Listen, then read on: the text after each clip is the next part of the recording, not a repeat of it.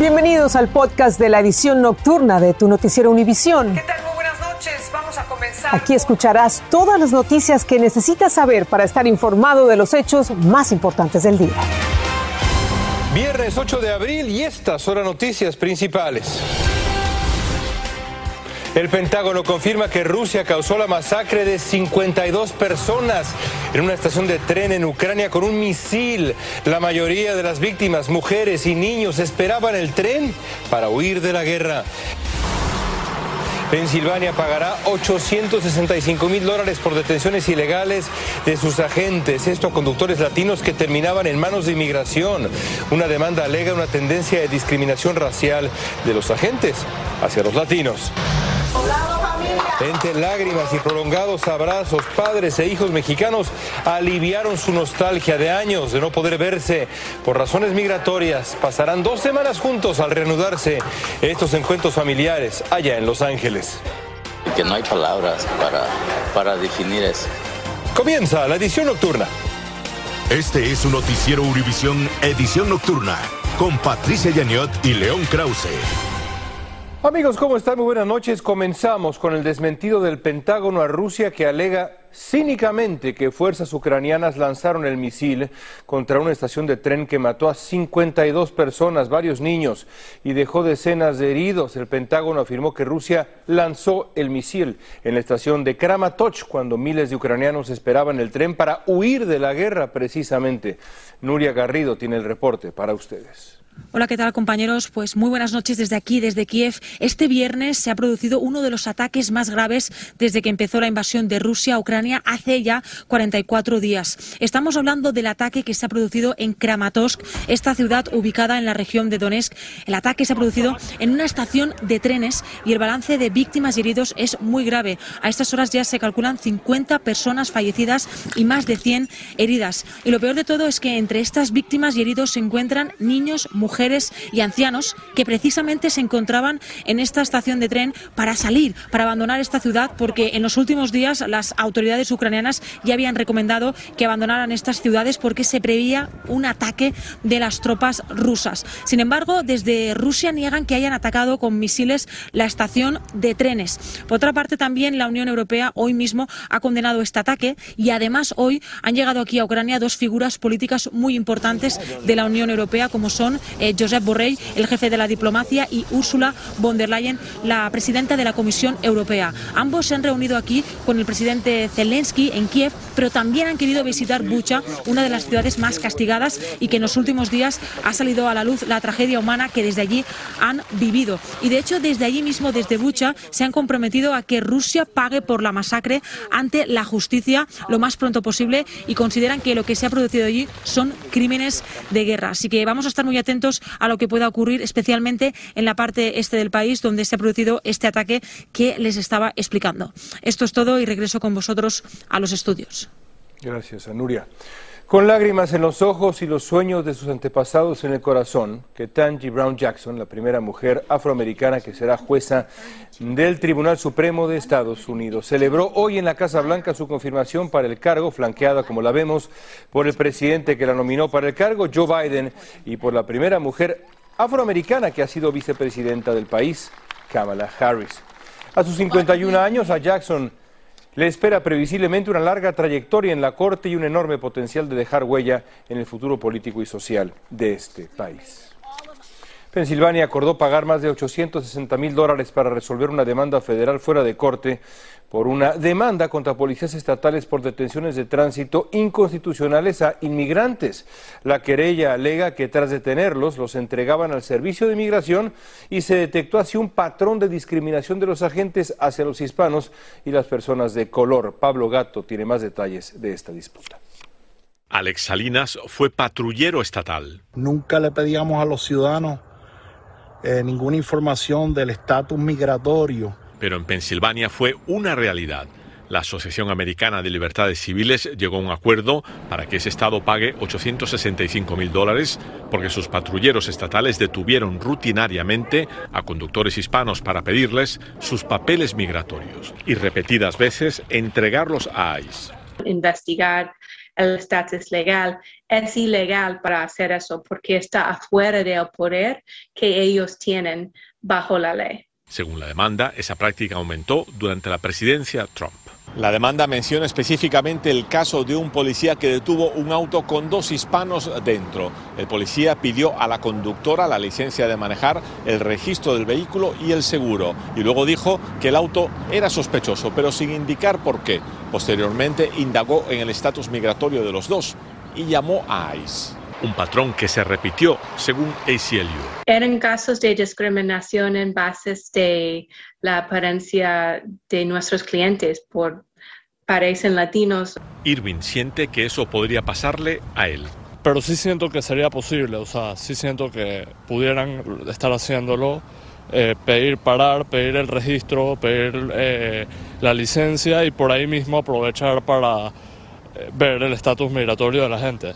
Según la demanda, ningún policía fue disciplinado, pero las autoridades indican que esas prácticas ya no se realizan.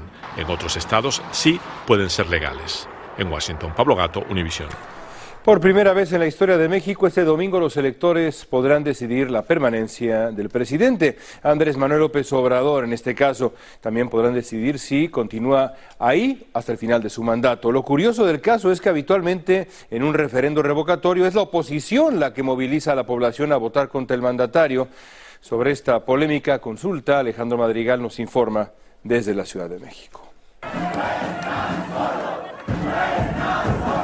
Así es como funcionarios públicos piden a los ciudadanos el respaldo a pocos días de que se consulte si quieren que el presidente Andrés Manuel López Obrador continúe en el cargo o lo abandone. No lo van a vencer las calumnias, nada, porque tiene un pueblo que lo acompaña. Este domingo se organizará la consulta de revocación de mandato y la oposición dice que es un desperdicio de dinero público y pide no asistir.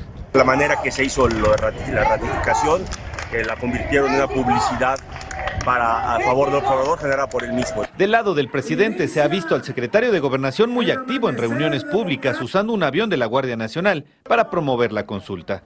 Y haciendo un uso intensivo y flagrante de recursos públicos para promoverla cuando el artículo 35 de la Constitución se los prohíbe. El presidente ha descalificado a los consejeros del Instituto Nacional Electoral, los encargados de organizar la consulta. Los culpa de que hacen todo lo posible para que sea un fracaso. Si no me quieren, ¿por qué no van a votar en contra? Insiste que los consejeros electorales forman parte de la oposición y son antidemocráticos. Esta institución, como han visto, no se intimida ante nadie, porque tenemos el respaldo de la Constitución y de la ley en todas y cada una de las decisiones que tomamos. ¿Nos quieren intimidar? Sí. ¿Nos intimidan? No. Se estima que el próximo domingo participe hasta el 27% del padrón electoral, lejos del 40% que se necesita para que el resultado sea válido. La consulta costará 80 millones de dólares y no ha generado el entusiasmo entre el electorado. Aún así, el presidente López Obrador llegará con una aprobación arriba del 60%. En Ciudad de México, Alejandro Madrigal, Univisión. Más de 24.200 hondureños han sido deportados de Estados Unidos y México en el primer trimestre de este año, un aumento del 84% respecto al mismo periodo del 2021. Washington repatrió a poco más de 11.000 de ellos, mientras México hizo lo mismo con casi 5.000 hondureños vía aérea. Unos 100 miembros de la Guardia Nacional realizó ejercicios militares en un parque a lo largo del Río Grande en momentos en que funcionarios de la administración Trump están presionando al gobernador de Texas, Greg Abbott, para que declare una invasión, entre comillas, en la frontera sur.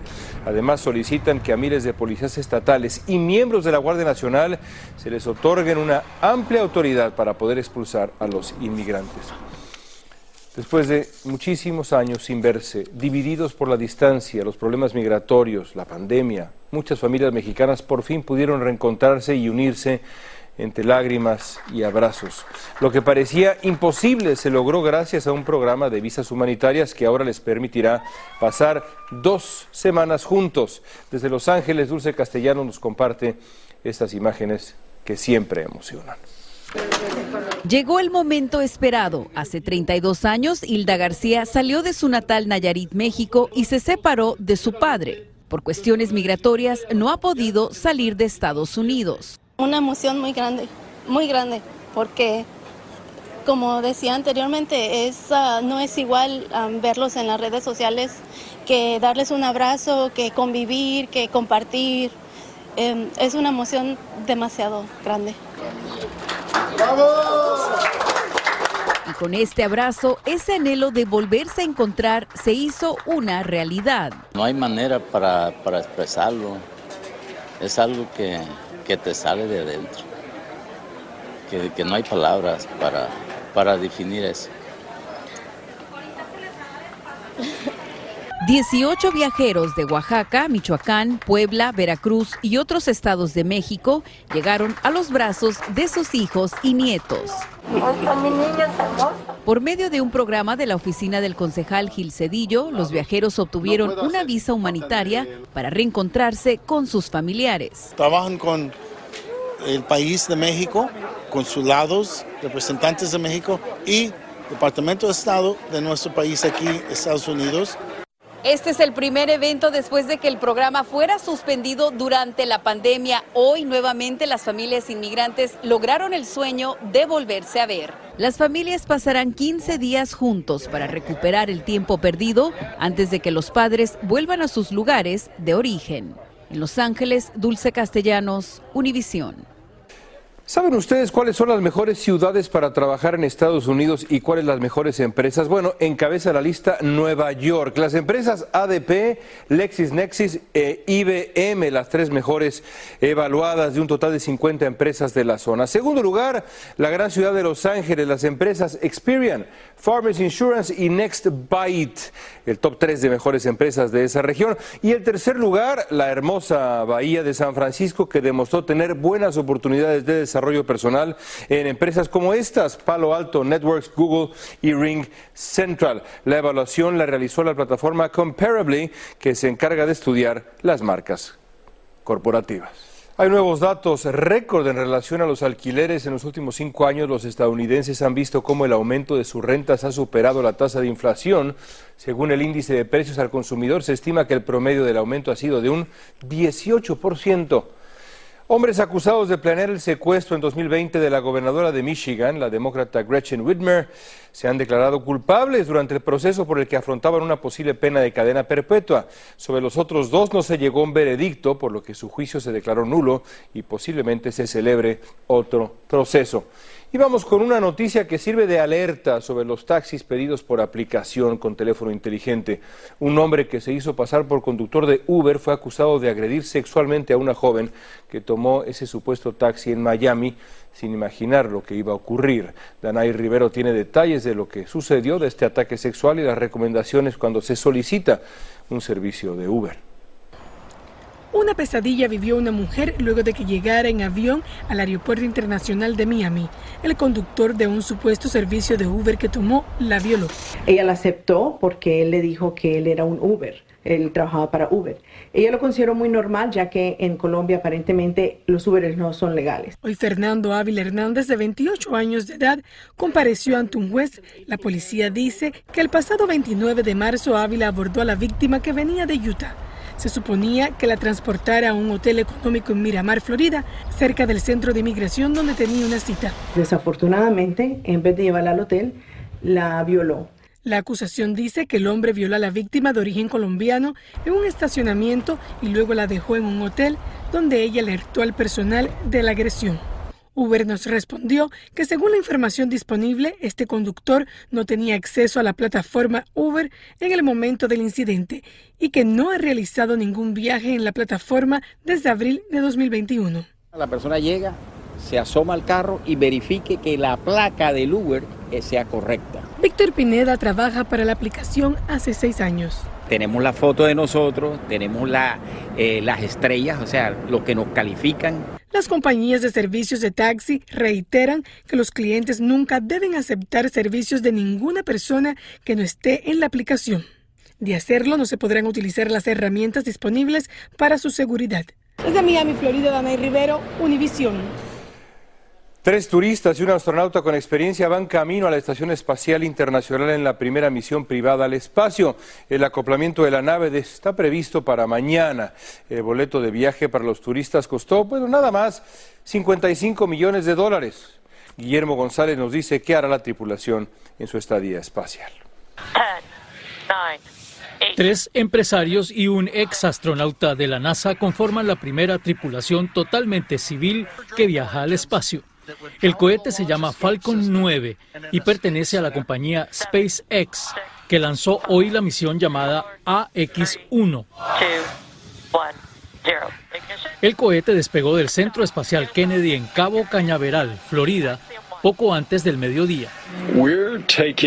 Estamos sacando los negocios comerciales fuera de la faz de la Tierra y poniéndolos en el espacio. El propósito fundamental de la misión será recopilar diversos elementos para el desarrollo de investigaciones científicas de gran utilidad para la ciencia en distintas áreas. Otro de los propósitos es explorar posibles formas para la construcción de estructuras que puedan ser habitadas por seres humanos en el futuro. La histórica tripulación está integrada por el ex astronauta Michael López Alegría, comandante de la nave espacial, el empresario estadounidense de bienes raíces Larry Connor, el especialista en misiones de Israel Ethan Steve y el especialista canadiense Mark Pathy. Cada fragmento de información que recolectamos en el espacio puede ayudar a completar investigaciones que estamos desarrollando. Los integrantes de la misión desarrollarán investigaciones de gran importancia durante su estadía en órbita. El comportamiento de los tumores cancerígenos en gravedad cero, los elementos esenciales para sistemas de purificación del aire y procesos para ensamblaje de futuras estaciones en el espacio. Esta expedición espacial tendrá una duración de 10 días, de los cuales 8 de ellos permanecerán en la Estación Espacial Internacional. León. Gracias, Guillermo. Dos días después del incendio en la principal central eléctrica de Puerto Rico, se ha restablecido el servicio de unos 650 mil clientes de un total de casi un millón y medio de usuarios. Pero hay quejas de varios barrios donde volvieron a tener interrupciones mientras tratan de arreglar el apagón que también dejó a más de 160 mil clientes sin agua. Al volver causan una fuerte polémica los elogios del primer ministro peruano a la Alemania nazi. Y el presidente de El Salvador, Nayib Bukele, anuncia cuántos miles de supuestos pandilleros han sido capturados. Ya regresamos. Estás escuchando el podcast de tu noticiero Univisión. Gracias por escucharnos. Esto es increíble, la verdad. El primer ministro peruano Aníbal Torres está en medio de una polémica tras elogiar el programa de construcción de carreteras de Adolfo Hitler en la Alemania nazi esto desató las críticas inmediatas de la Embajada de Israel, la Embajada de Alemania en Perú, y llevó a las autoridades a disculparse. Adolfo Hitler visita Italia, el norte de Italia, y Mussolini le muestra una autopista. Hitler vio eso, fue a su país y lo llenó de autopistas, de aeropuertos, y lo convirtió en la Alemania en la primera potencia económica del mundo elogiar a Hitler. Bueno, esta polémica ocurre en uno de los momentos más críticos del gobierno de Pedro Castillo, que enfrenta una ola de protestas en varias zonas del país debido al alza de precios. El presidente del Salvador, Nayib Bukele, informó que ya asciende a más de 8.000 el número de supuestos pandilleros que han sido detenidos desde que decretó el estado de excepción hace 13 días. Bukele impuso el régimen de excepción por un mes después de una ola de homicidios en la que fallecieron más de 80 personas en menos de tres días. Este domingo, en la nueva temporada de Yaniot PM, Patricia va a abordar el sorpresivo triunfo de Rodrigo Chávez en la elección de Costa Rica. Aquí tienen ustedes un adelanto. ¿Cómo fue recibida entonces la victoria de Chávez, tanto a nivel nacional, a nivel internacional, también cómo reaccionaron los mercados? Los mercados eh, de momento pues han tenido reacciones positivas, creo que eh, reconocen su trayectoria como un funcionario de un organismo internacional de alto prestigio como el Banco Mundial. No se olviden Janiot PM todos los domingos a las 8 de la noche, hora del este, por VIX.com y la aplicación de VIX. Después de la pausa reaparece el grupo de rock Pink Floyd para defender al pueblo de Ucrania. Regresamos. Estás escuchando el podcast de tu noticiero Univisión. Gracias por escuchar. Antes de irnos, este sábado hay doble cartelera de la Liga MX, Toluca contra Chivas, después América contra Bravos, todo esto en vivo por Univisión y TUDN. Y bueno, la legendaria banda de rock Pink Floyd lanzó hoy su nuevo sencillo Hey Hey Rise Up. Este viernes lo hizo en apoyo al pueblo de Ucrania. Es la primera canción nueva de la banda desde el 94. Todas las ganancias se van a destinar a la ayuda humanitaria de Ucrania. Tengan amigos un gran, gran fin de semana. Cuídense mucho. Así termina el episodio de hoy de Tu Noticiero Univisión. Gracias por escucharnos.